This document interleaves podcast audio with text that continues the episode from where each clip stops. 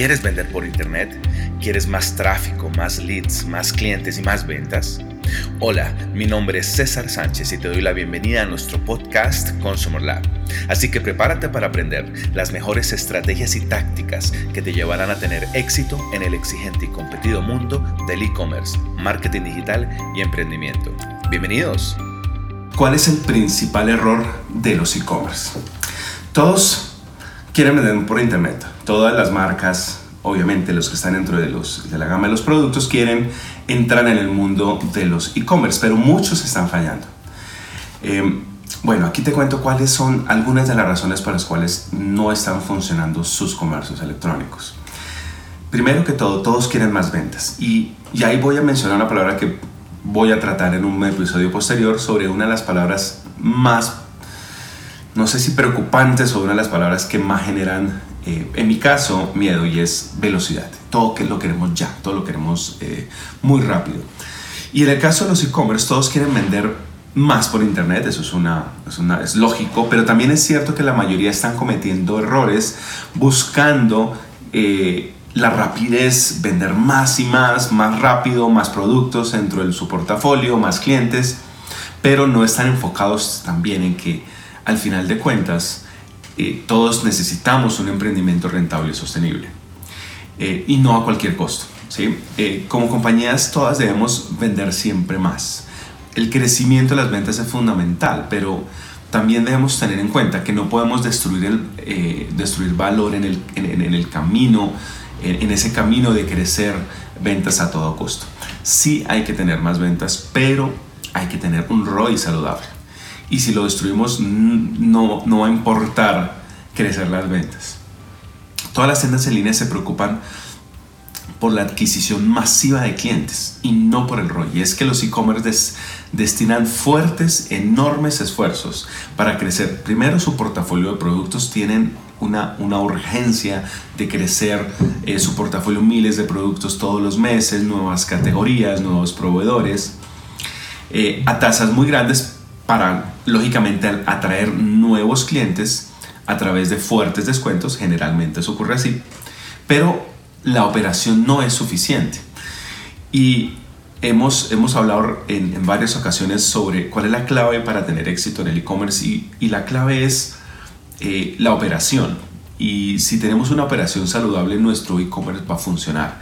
El mejor ejemplo es Amazon no se desborda en descuentos, si tiene una escala de precios atractiva, pero no ofrece descuentos y descuentos sobre el descuento, sino es una promesa de venta basada en un cumplimiento.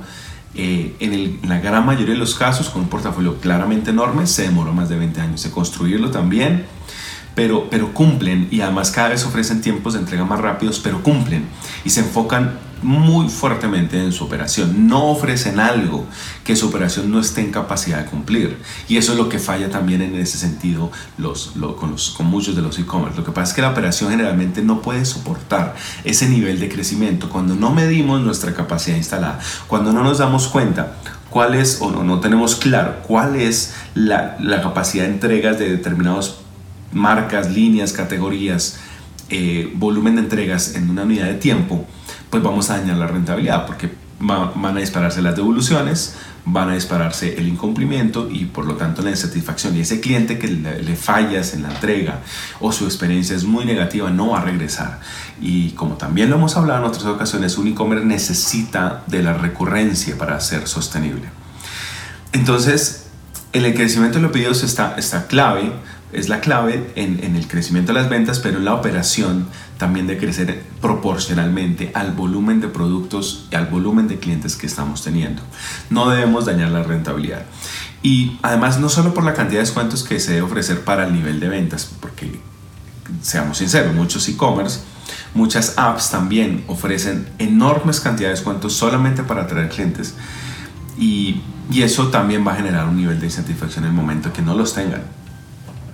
Entonces, em, hay que tener en cuenta eso, porque si, si lo que hacemos es cuando nos desbocamos en conseguir nuevos clientes y nuevos proveedores, nuevas categorías, se desborda nuestra operación, vamos a crear enormes problemas para nuestro e-commerce.